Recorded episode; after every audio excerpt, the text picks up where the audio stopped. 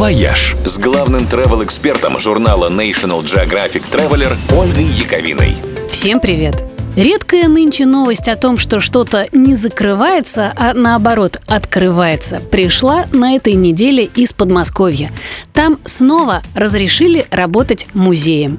С ограничениями, разумеется. Посетителей запускают порциями, по сеансам и, конечно же, только в масках. Но вокруг Москвы есть много музеев, которые настолько классные, что можно и потерпеть. Например, музей техники Вадима Задорожного в Архангельском. Самый большой в России и один из крупнейших в Европе. Здесь какой только старинной техники нет – Ретроавтомобили, мотоциклы, военная бронетехника и артиллерия, сельскохозяйственные машины, самолеты, вертолеты. Коллекция занимает три этажа.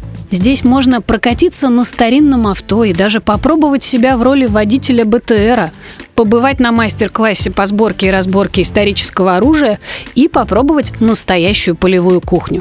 Еще один музей, который стоит отдельной поездки, это старинная калачная в Коломне.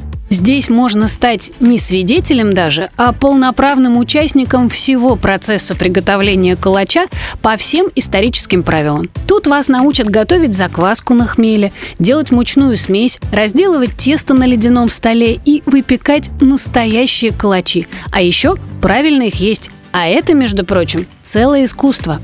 Ну и, конечно, нельзя пропустить музей елочных игрушек «Клинское подворье». Здесь можно увидеть работу мастеров стеклодувов, подивиться на самые невероятные елочные украшения, лично разрисовать шарик и подзарядиться праздничным настроением, которого нам в этом году так не хватает.